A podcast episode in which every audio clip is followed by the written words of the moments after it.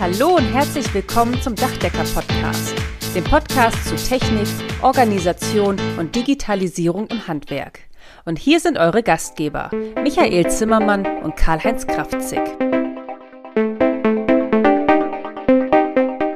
Hallo und herzlich willkommen zu unserem Dachdecker-Podcast. Schön, dass ihr wieder dabei seid. Heute sind wir mal wieder in Sachen Fachtechnik, speziell PV-Anlagen unterwegs.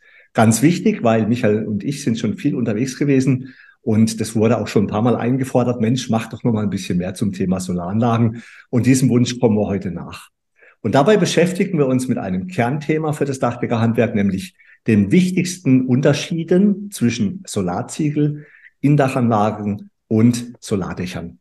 Über die generellen Unterschiede zwischen Indach- und Aufdachanlagen hatten wir schon gesprochen und wir verlinken natürlich den Podcast in unseren Shownotes. Michael hat hier ein sehr tolles YouTube-Video gemacht. Überhaupt hat er einen sehr tollen YouTube-Kanal mit unfassbaren Klickzahlen. Ja, da muss ich echt sagen, Respekt, Michael. Ja, da gucke ich ein bisschen neidisch auf deinen YouTube-Channel. Also die, die Zugriffszahlen auf deine Videos sind extrem beeindruckend. Schaut da mal rein, ja. Und da hat er umfangreiche Videos verfasst und natürlich auch äh, eine grundsätzliche Anforderung für dachintegrierte PV-Anlagen aufgeführt und insgesamt acht unterschiedliche Systeme vorgestellt.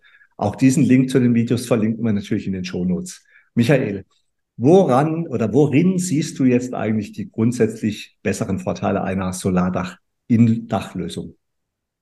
Oh, erstmal hallo und herzlich willkommen von meiner Seite, ohne Vorgeplänkel direkt ins Thema. Das ist mir auch am allerliebsten. Und nochmal vielen Dank, Karl-Heinz, für deine sehr netten Worte. Also ja, irgendwie Anfängerglück, glaube ich. Das Thema Technik äh, das Thema Photovoltaik ist, glaube ich, momentan ähm, sehr beliebt und äh, sehr gefragt. Da kann man eigentlich gar nicht so viel verkehrt machen.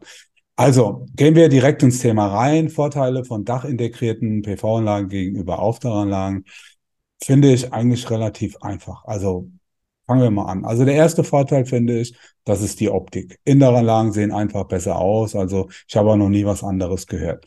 Bei dem zweiten, das finde ich auch ein sehr wichtiges Thema, geht es um die Gewichtsreduktion.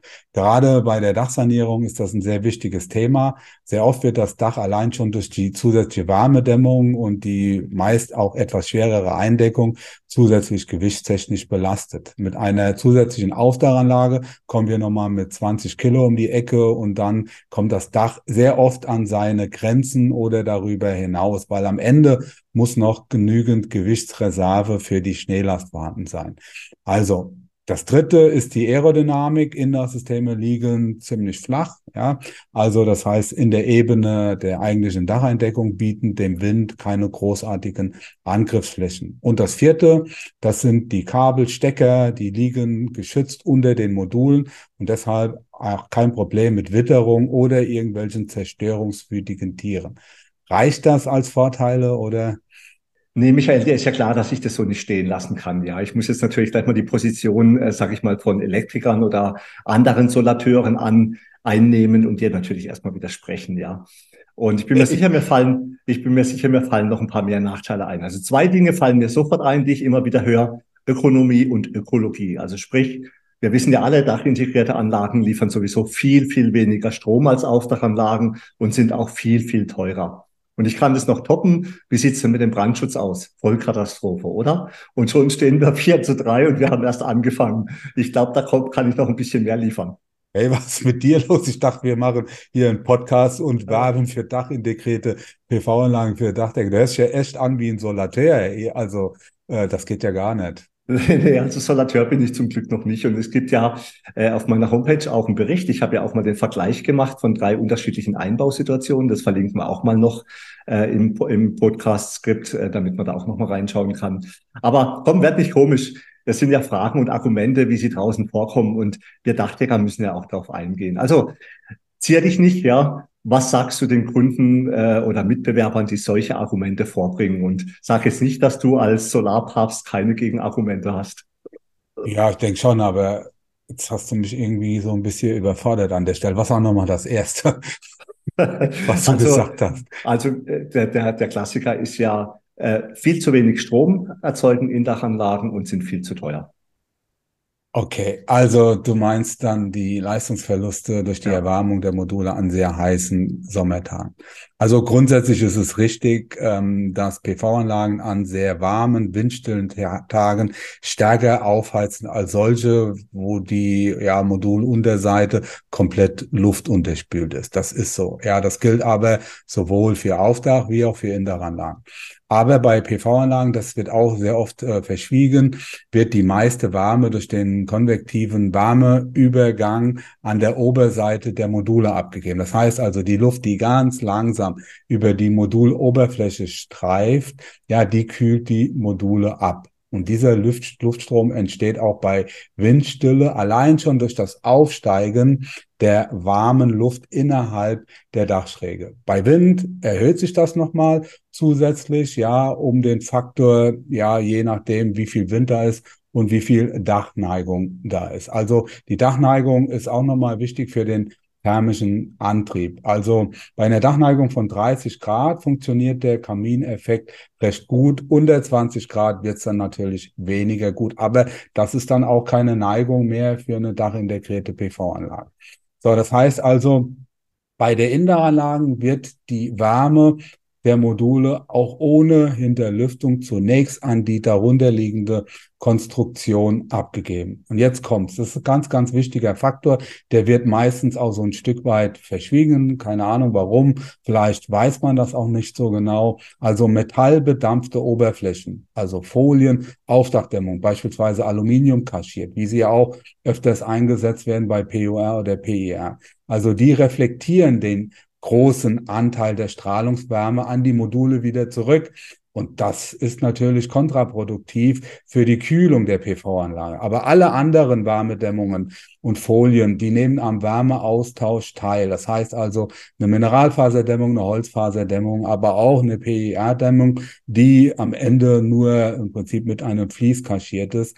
Also die nehmen am Wärmeaustausch teil und das wirkt sich dann wie eine Verdopplung des Lüftungsraums aus. Und auch wichtig ist, ein ausreichender Abstand zwischen den Modulen und äh, die richtige Materialauswahl. Das sind im Prinzip die beiden Faktoren.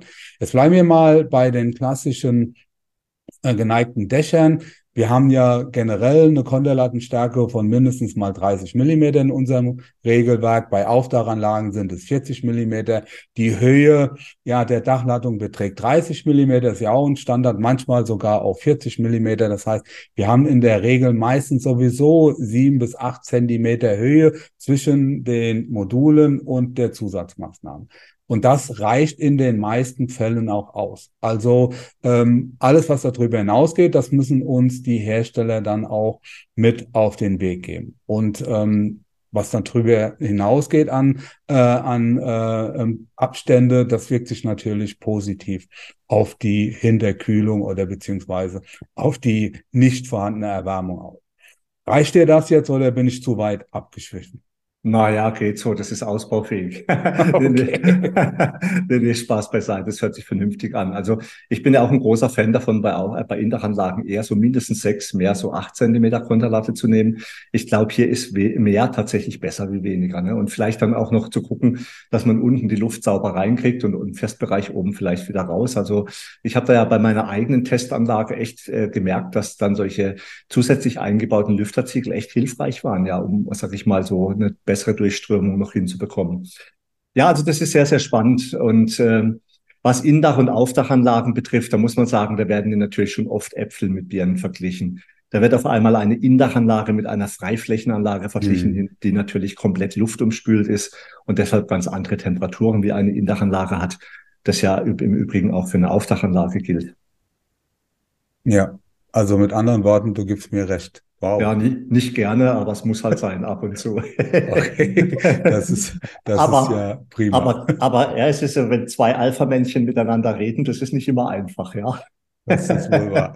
Das ist wohl also, wahr. Anyway, aber kommen wir mal noch zu dem Thema Kosten. Die Frage war ja auch, ähm, sind denn Indachanlagen jetzt so wahnsinnig viel teurer wie Aufdachanlagen, oder?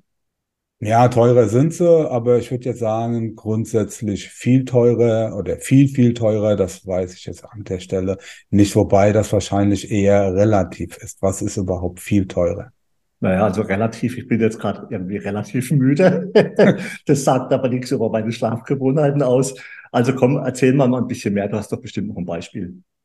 Ja, also viel teurer würde ich jetzt erst einmal so nicht stehen lassen. Aber wir fangen mal ähm, im Prinzip mit einem Beispiel an. Stellen wir uns mal so eine Indaranlage als komplette Solarlösung vor. Und bei den kompletten Solardächern, die es ja mittlerweile auch gibt, wo wir überhaupt keine Eindeckung mehr benötigen, auch nicht mehr um die PV-Anlage drumherum, da werden grundsätzlich alle Dachseiten mit PV-Modulen belegt. Das heißt also, selbst wenn ich ein Walmdach habe, ja, alle vier Seiten, weil das wirtschaftlich fast überhaupt keinen Unterschied macht, ob ich da irgendwie eine ein Modul verwende oder irgendwie so eine Alu-Carbon-Platte. Das ist preislich fast überhaupt kein Unterschied mehr, so sogar die Nordseiten auch mit PV-Modulen ausgestattet werden. So, jetzt stellen wir uns mal vor, wir haben jetzt irgendwie so ein Ost-West-Dach mit 25 Grad Dachneigung, eine Drauflänge irgendwie von 11 Meter, Sparrenlänge von 7 Meter. Da ergibt sich irgendwie so eine ja, Bruttodachfläche von 154 Quadratmeter. Wir montieren auf beide Seiten Ost wie West, also eine PV-Anlage. Dann haben wir jetzt irgendwie mal so ein Standardmodul vorausgesetzt, haben wir eine aktive PV-Fläche von 121 Quadratmeter und das hätte dann in etwa so 24 Kilowatt Peak Anlage zur Folge die passive Fläche, also wo wir tatsächlich an den Rändern und so weiter ähm, Alu-Carbon-Platten eindecke, wären dann irgendwie 33 Quadratmeter. Und jetzt unterstellen wir einfach mal einen Quadratmeter Preis von 450 Euro. So ergibt sich da eine Kostensituation für die PV-Anlage, aber einschließlich Zubehör, also ja, und Dachentwässerung von circa 70.000 Euro. Wenn ich jetzt die 70.000 Euro durch die 24 Kilowatt Peak wieder dividiere, dann habe ich irgendwo so einen Kilowatt Peak Preis von 2900 Euro. Und jetzt kommst du, ist 2900 Euro teuer. Also letztens habe ich mal irgendwo bei Facebook hat einer gesagt, jeder, der mehr wie 1500 Euro bezahlt, gibt so viel Geld für eine Solaranlage aus. Würde ich jetzt mal sagen, du bist mit 2900 Euro schon relativ hoch und weit davon entfernt. Ich gehe aber auch davon aus, dass die Dacheindeckung vermutlich dagegen gerechnet wird. Von wo ab hast du denn gerechnet? Du sagst mit Entwässerung, also mit Dachrinne und mit Detailausbildung drauf auf First, Ortgang, also alles zusammen? Ja, korrekt. Also alles äh, wird ja quasi dann mit äh, diesen Alu-Carbon-Platten mit irgendwelche Flachbleche gemacht und das ist alles im Quadratmeterpreis inkludiert. Die Dachentwässerung genauso und wir, ich habe jetzt mal gerechnet, ab Oberkante Konderlattung und bei diesem System ist es sogar so, da wird also eine UDBEA noch über die Konderlatte gemacht, das heißt also Unterdeckbahn für erweiterte Anwendungen. Das ist dann quasi eine Zusatzmaßnahme der Klasse 1, also schon ein bisschen höherwertig.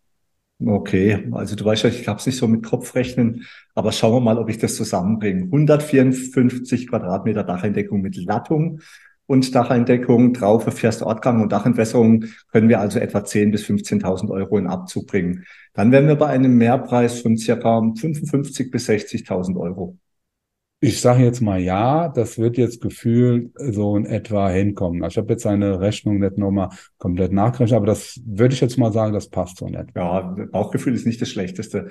Okay, dann, dann nehmen wir mal die 55.000 Euro und teilen die durch die 24 Kilowatt Peak dann kommen wir auf circa 2300 Euro pro Kilowatt Peak. Vermutlich etwas teurer, aber doch weniger, als die meisten wahrscheinlich gedacht haben.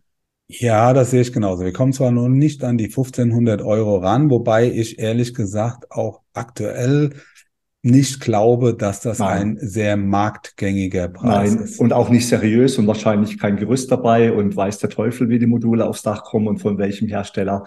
Also 1500 Euro kann sicher nicht das Maß der Dinge sein. Da kommen wir also sehr, sehr viel besser hin. Aber ich stelle jetzt mal noch eine rhetorische Frage, deren Antwort ich weiß, die aber vielleicht unsere Zuhörer interessiert.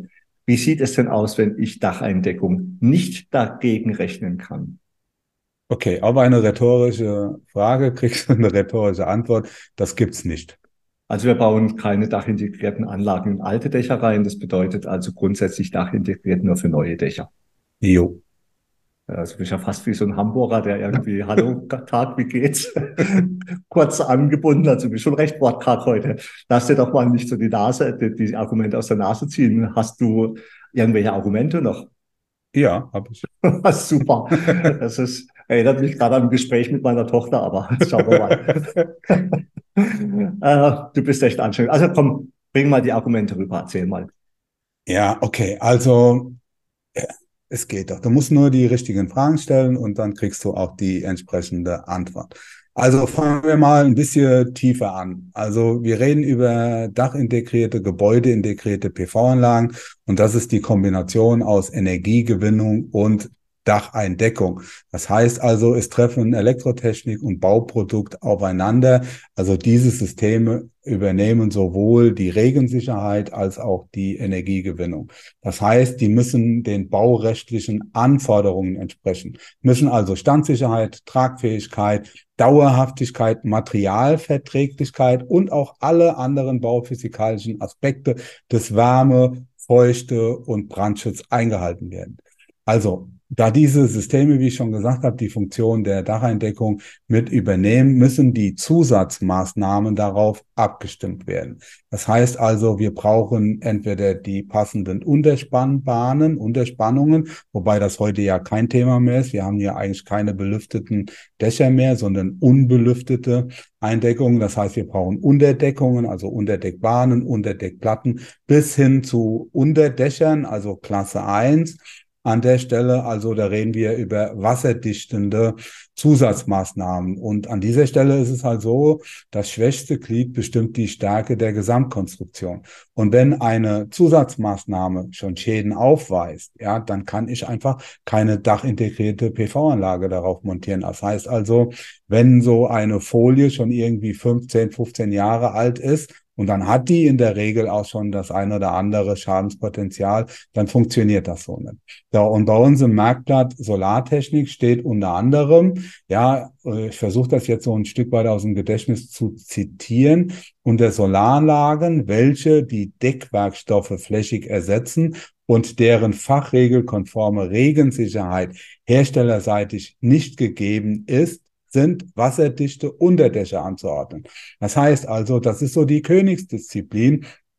Kennst das? Wir haben da eine Schalung. Die Konterlattung ist quasi unter dem wasserdichten Unterdach mit integriert. Und da reden wir über Zusatzmaßnahmen, wie wir sie aus dem Flachdachbereich kennen, also Hochpolymere, äh, Abdichtungsbahnen, entweder Kunststoffbahnen oder Bitumenbahnen. Also, das heißt, momentan reden wir ja auch über die Fachregel als anerkannte Regel der Technik und das bedeutet nichts anderes. Die Regensicherheit der dachintegrierten Module, das ist quasi die Basis langzeitlicher Erfahrung. Ja, und das ist so ein Stück weit die Problematik, die wir dabei haben. Und deshalb, nach meiner Lesart, und so ist es auch, so empfehle ich das auch immer, nur in Kombination mit einem neuen Dach. Ansonsten ist das was für die Wiedervorlage. Oh, und was heißt das jetzt genau? Was heißt, wir müssen nochmal einen separaten Podcast machen. Ja, hm, ähm, weil das hier komplett den Rahmen sprengen würde. Es geht hier um das Stichwort Materialgarantie und das nächste, wie weist man die fachregelkonforme Regensicherheit nach? Das ist so ein Stück weit das Problem. Wir kennen das ja auch so aus unserer betrieblichen Praxis. Also Mangel ohne Schaden, ja, hast du ja auch schon gehört. Allein die Tatsache, dass du gegen ein Regelwerk verstößt, ist ja dann eine mangelhafte Leistung. Da muss ja zwangsläufig nicht mal ein Schaden dabei entstehen. Das heißt also, wir müssen da nochmal einen separaten Podcast dazu machen. Haben wir auch wieder ein Thema. Ja, das ist schon echt gruselig, wenn man drüber nachdenkt. Ich erlebe jetzt auch immer öfter, dass, dass es in Dächer reinregnet, die technisch zwar alt, aber theoretisch noch in Ordnung sind aber wo die Anschlüsse halt einfach das Wasser bei Starkregen nicht mehr aufnehmen können. Und dann merkst du natürlich sehr schnell, ob das Unterdach funktioniert oder nicht funktioniert. Wenn ich mir jetzt vorstelle, dass man da völlig unbedarft einfach mal eine Indachanlage montiert, das kann nicht gut gehen, ja, bei zunehmenden Niederschlägen. Also das ist schon sehr, sehr, nee, das ist eine gute Idee. Machen wir noch einen Podcast zu Unterdachbahnen bei Solaranlagen. Ich glaube, müssen wir jetzt aber auch nicht vertiefen, da gibt es ja durchaus auch schon Schadenspotenzial, was Unterspannbahnen oder Unterdachbahnen, unter Solaranlagen angeht. Vielleicht müssen wir da auch mal drüber reden, was für Auswirkungen das hat. Aber hm, schauen wir einfach mal. Also, aber wir müssen auf ein wichtiges anderes Thema sprechen, und zwar den Brandschutz, und zwar konkret die harte Bedachung.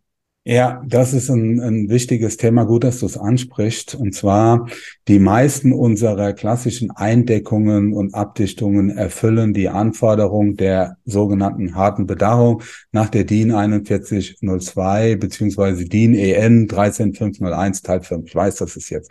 Okay, als Sachverständiger hast du halt so die Normen da, die du musst, hast immer das Gefühl, du musst die mitnennen, wobei es jetzt an der Stelle vielleicht nicht ganz so interessant ist. Äh, aber nur, dass man weiß, weiß, okay, da gibt's also eine Norm dafür. Jetzt muss man aber wissen, dass es beim baurechtlichen Brandschutz nicht in erster Linie darum geht, den Eigentümern vor irgendwelchen Schäden zu schützen, sondern es soll verhindert werden, dass Brände auf Nachbargrundstücke oder öffentliche Bereiche übergreifen und dadurch Dritte gefährdet oder ja geschädigt werden können.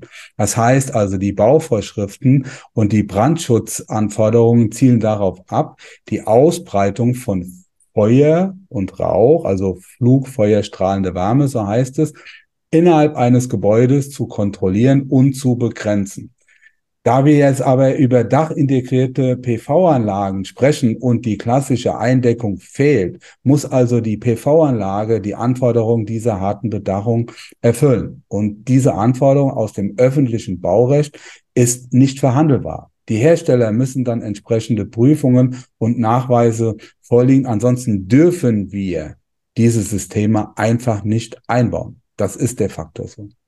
Das ist schon echt eine brandheiße Kiste. Ich habe letztens was Lustiges erlebt. Da haben wir ein Reihenhaus gemacht, haben auch schön die Brandwand ausgeführt zu beiden angrenzenden Gebäuden und der Elektriker hat dann einfach fast durchgängig die Solaranlage verlegt. Ne? Also das ist schon gruselig irgendwie. Diese Abstandsgeschichten, ne, die werden, also eigentlich nicht mehr eingehalten, habe ich so das Gefühl. Der wird wirklich bis zur Grenze bebaut. Aber ich glaube, das ist so ein Grund, da müssen wir echt einen extra Podcast dazu machen, wo wir das Thema Brandschutz bei PV-Anlagen auf Flachdächern nach der VDS 6023 nochmal äh, machen. Das wäre sehr wichtig und ich habe auch das Gefühl, dass hier die Versicherungen im Moment so richtig abdrehen, was ja. das Thema angeht.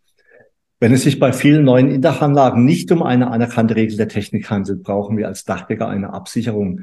Deshalb würde ich mich mit dir gerne weiterhin über die innovativen Materialgarantien unterhalten. Was hältst du davon? Ja, das ist äh, sehr gut. Also wir haben ja schon wieder für die nächsten Podcasts haben wir ja Themen. Also einmal äh, innovative Materialgarantie quasi als Kompensation der anerkannten Regeln der Technik, bis sich diese Systeme mal durchsetzen. Das ist ein wichtiges Thema. Hast schon gesagt, also Brandschutz bei Flachdächern und das andere ist auch schon angeschnitten. Abstandsregeln bei Brandwänden und das ist eine das, das ist ein Ding, ja, weil da wirst du erst einmal so ein bisschen, wenn du dich mit dem Thema beschäftigst, da wirst du erst einmal so ein bisschen äh, ja geflasht, weil das ist ja so eine föderale Landesgeschichte. Jedes Bundesland hat seine eigenen Brandschutzbestimmungen und nicht jedes Bundesland wie Baden-Württemberg hat das so prima gelöst. Ja, das ist ein richtiger Flickenteppich. Also das ist ein wichtiges Thema, sehr gute Idee. Also das ist allein ein Podcast wert. Also ich glaube, uns gehen die Themen nicht aus. Nee, das glaube ich auch nicht. Aber ich denke gerade nochmal an unseren vorherigen Podcast mit der Ministerin Rasabi, die ja auch gesagt hat, wir müssen mal drüber nachdenken, wie wir diese ganzen Gesetze, Regelungen, Vorschriften auch mal ein bisschen vernünftiger machen können, ja, und ein bisschen entbürokratisieren können. Also ich habe so gerade vor meinem geistigen gedacht, Liebe Grüße hier an die Meisterschulen, ja, die uns ja auch hören. Die armen Jungs und Mädels, die da hocken, die denken erstmal so ein Scheiß, ja, was muss ich jetzt da noch alles berücksichtigen? Ist ja klar, dass keiner mehr Bock hat auf Selbstständigkeit. Also ganz so schlimm ist es nicht, ja. Man kriegt es hin, also keine Angst für die Selbstständigkeit. Ich möchte auch da ausdrücklich dafür werben. Ähm, das kann man heute alles ganz gut machen. Aber es gibt wirklich so ein paar Fallstricke und Ecken und Knoten und Punkte, wo man schon drüber nachdenken muss, damit man sich da kein Ei legt, wie man immer so gern sagt. Ich musste vorhin kurz schmunzeln, ja. Du kennst ja den Spruch, mein Haus, mein Auto, mein Motorrad oder was weiß ich was. Du weißt ja, wie das bei euch Sachverständigen ist, ja. Meine DIN, meine VDS, meine Fach, meine Fachregel. ja, es ist, es ist, es ist ja, ist ja tatsächlich so, ja. Oh. Ähm, manchmal wird es ein bisschen übertrieben. Das, das weiß ich ja auch. Ja, dann sagst du zum Beispiel die 4108, ja, die ist ja auch so für Feuchteschutz und auch für Luftdichtheit verantwortlich. Und wenn du dann als Sachverständiger nicht direkt auch noch ja. äh, die, die, die Nummer dazu sagst, Teil drei oder sieben, dann ja, hast du keine Ahnung. Ja, so nach dem Motto. Also ich weiß, das ist ein Stück weit übertrieben. Aber das war ein wichtiges Thema, was du eben noch gesagt hast. Äh, keine Angst äh, vor Selbstständigkeit, ja. ja. aber man muss die Regeln kennen. Ja. Und zwar die Regeln, ja, die man tagtäglich anwenden muss und die muss man besser kennen als der Kunde. Das ist die große Herausforderung. Das heißt also, man muss sich damit beschäftigen und das machen wir ja auch in dem Podcast. Genau. Wir gehen sogar vielleicht an der einen oder anderen Stelle einen Schritt weiter und verbinden die Theorie mit der Praxis. Aber es ist trotz alledem wichtig, dass man weiß, was man tut. Nur dann kann man auch einschätzen, ähm, wo ist da die Grenze, wie weit kann ich gehen und wo lasse ich lieber mal die Finger weg. Das Lustige ist, als ich junger Meister war, ja, da habe ich quasi keine Grenzen gekannt. Ja, da habe ich mir echt alles zugetraut. Und also wenn ich eins jetzt im Laufe meiner über 30 Jahren äh, Selbstständigkeit mitbekommen habe, dass Grenzen nichts Schlechtes sind, weil sie schützen dich vor äh, Geldausfällen oder Strafen oder weiß der Teufel irgendwas. Also man darf das nicht immer auch so schlimm jetzt irgendwie als Bevormundung oder es ist alles ganz furchtbar sehen, sondern eigentlich schützt es auch. Aber man muss sich halt ernsthaft damit beschäftigen. Das ist ja auch so mit ein Punkt, den wir äh, gerne in unseren Podcasts aufnehmen. Wir wollen ja auch Mehrwert bieten. Deswegen guckt ruhig auch mal in die Show Notes. Und wenn ihr uns unterstützen wollt, Michael und ich stecken hier wirklich sehr, sehr viel Arbeit rein, dann liked doch bitte unsere YouTube-Kanäle und überall, wo ihr uns findet. Wir würden uns riesig freuen und es wird mithelfen, uns weiter zu verbreiten. Michael, eine letzte Frage, auf die du jetzt vielleicht nicht vorbereitet bist, aber die mir spontan einfällt. Auf Flachdächern habe ich gesehen, kommen jetzt vermehrt immer mehr flach aufliegende, so in Pulsform angeordnete Solarzellen drauf. Das heißt, die liegen sehr dicht auf der Begrünung oder auf dem Kies, werden auf Schienen verlegt. Und da würden mich zwei Dinge noch an dich interessieren. Erstens, wenn ich schon so flach auflege, man macht es ja unter anderem auch um Gewichtsgründen, dass man mhm. nicht so mhm. hohe, so hohen Belast aufbringen muss. Das Ganze hat ja dann so Windströmungseffekte, ähnlich wie bei einem Flugzeugflügel. Das heißt, die werden eher noch ans Dach angepresst, wie das sie abheben. Was ist denn jetzt richtig? Kies unter solchen flach aufliegenden Modulen oder eher nicht? Das würde ich, mich.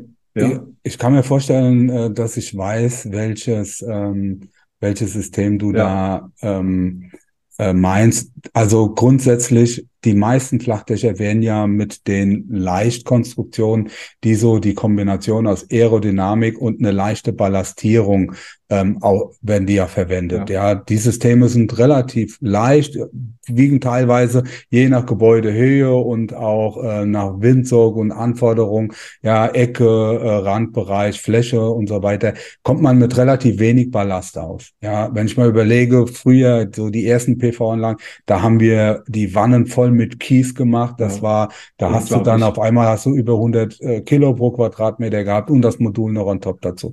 So und deshalb die neuen neuen Systeme sind bedeutend leichter. Aber es gibt immer noch Dächer, da ist selbst das noch zu viel, die leichte Ballastierung. Und dafür wurden dann solche Systeme entwickelt, die man nicht ballastiert, sondern die man dann entsprechend befestigt. Es gibt einen Hersteller, der hat so ein System, der fängt mit A an, ja.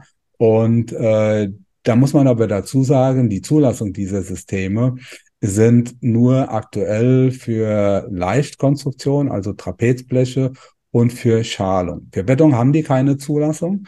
Ist in der Regel auch kein Thema, weil da habe ich in, meistens auch kein Gewichtsproblem. Ja, mhm. ich finde persönlich ist das immer noch besser, wie jetzt irgendwie eine PV-Anlage, aber das ist meine persönliche Meinung, auf die Abdichtung zu kleben ja, was ja, ja auch ja, an der einen oder anderen Stelle gemacht wird. Und da muss man auch ganz klar sagen, auch diese Systeme brauchen eine bauaufsichtliche Zulassung. Und selbst renommierte Hersteller, die wir kennen, ohne dass ich jetzt Namen nennen will, die haben diese bauaufsichtliche mhm. Zulassung mhm. nicht. Da wäre ich eher ein bisschen vorsichtig. Wir Dachdecker, wir können damit umgehen, Perforation in der Abdichtung dauerhaft abzudichten. Das kriegen wir hin, wenn es nicht überhand nimmt. Aber wo wir relativ wenig Aktien haben, ist, wenn wir irgendwas an der Abdichtung festkleben, ja, ja. wo dann auf einmal Auswirkungen hat, die wir an dieser Stelle gar nicht mehr beeinflussen können. Ja, ja. da wäre ich ein bisschen vorsichtig. Aber lass mich nochmal konkret nachfragen. Also es ist ja so, dass wir manchmal Flachdächer sanieren, wo wir aus technischen Gründen kein Gefälle drauf kriegen. Das heißt, da steht Wasser drauf, ja. Und das Wasser will ich ja nicht sehen oder es stört mich. Das heißt, ich mache einen Kiesbelag drauf.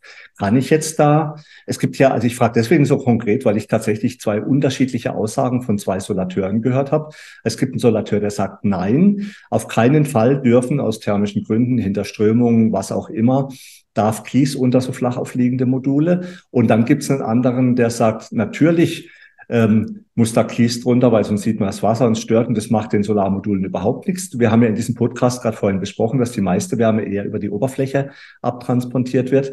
Also hier die grundsätzliche Frage bei Systemen, die man über Schienen in Leichtbaukonstruktionen auf einem Flachdach aufsetzt, kann ich da aus optischen Gründen oder weil ich das stehende Wasser halt nicht haben will, unten drunter noch Kies machen oder sagst du, nee, eher nicht? Also wenn das statisch geht, ja. ja, dann, das ist nur eine Sache der Statik, okay. ist der Kies auf jeden Fall nicht schädlich für die Module, ganz im Gegenteil. Ja, wenn wir uns jetzt über die VDS 6023 unterhalten, das ist ja, ja die Norm in Anführungszeichen der Sachversicherer, da wird das sogar aus deren Blickwinkel als Brandschutz gefordert an der ja. einen oder anderen Stelle. Nur fällt mir momentan so ein bisschen dann auch der Einsatzbereich. Entweder ich habe ja, ähm, gewichtstechnische Reserven, da kann ich Kies drauf machen. Es gibt mit Sicherheit Sonderfälle, wo ich sage, okay, ich will den Kies, darauf, deshalb äh, äh, befestige ich äh, nochmal mechanisch, um da Gewicht zu sparen. Aber meistens, wenn ich das eine habe, schließe ich das andere damit aus. Ja, aber okay. grundsätzlich, um deine Frage zu beantworten, wenn ich die richtig verstanden habe, natürlich kannst du Kies unter eine PV-Anlage machen. Das ist sogar gut ja. ja. was Brandschutz angeht. Weil da hatte ich eben zwei unterschiedliche Aussagen. Also in dem Fall, wo ich jetzt eben gerade mit dir diskutiere, geht es darum, dass man halt die Solaranlage auch nicht sehen will. Ja, also die soll möglichst flach aufliegen, die soll möglichst leicht sein. Statisch ist gar kein Problem, es ist ein Betondach, hm. hat aber kein Gefälle, weil die Abläufe unmöglich an den Rändern sitzen, man das nicht vernünftig hinbekommt. Und da hatte ich jetzt eben die Aussage von einem Solateur, der sagt, ja, wir können da eine Solaranlage aufsetzen, aber dann darf kein Kies drunter. Ein anderer Solateur hat gesagt, jawohl, man kann das machen, mit Kies drunter ist kein Problem. Da bin ich froh, dass du das ähnlich sagst. Und jetzt kommt was völlig Verrücktes. Ich habe noch einen dritten Solateur, der hat gesagt, er legt seine Schienen grundsätzlich auf den Kies. und da habe ich gesagt, da bin ich raus ja aus der Nummer. Also das finde ich bedenklich, ja. Ich kann mir gut vorstellen, dass sie das wahrscheinlich sogar auf alten Flachdächern einfach die Schienen auf den Kies drauflegen und sagen, jetzt ist gut. Das darf man natürlich nicht machen. Ne? Ja, es gibt ja mittlerweile auch so viele unterschiedliche Systeme. Da wird es einem teilweise auch ein bisschen schlecht, wenn man sich das anguckt. Gerade jetzt so als Dachdecker, ähm, da wird auf einmal werden da irgendwelche Teller da auf eine Abdichtung draufgeklebt mit silikonartigem Material, da hängt eine PV-Anlage dran. Wir wissen ja momentan, was passiert auch. Ja, Die ja. Unwetter werden ja immer katastrophaler, ja. Wir, also das ist, da muss man schon so ein bisschen, so ein bisschen mit gesundem Menschenverstand dran. Ja. Ich finde es auch immer so kritisch, ja, wenn du dann irgendwie Last auf Kies draufbringst. Ja, das finde ich schon gruselig. Also das möchten wir eigentlich auch nicht haben.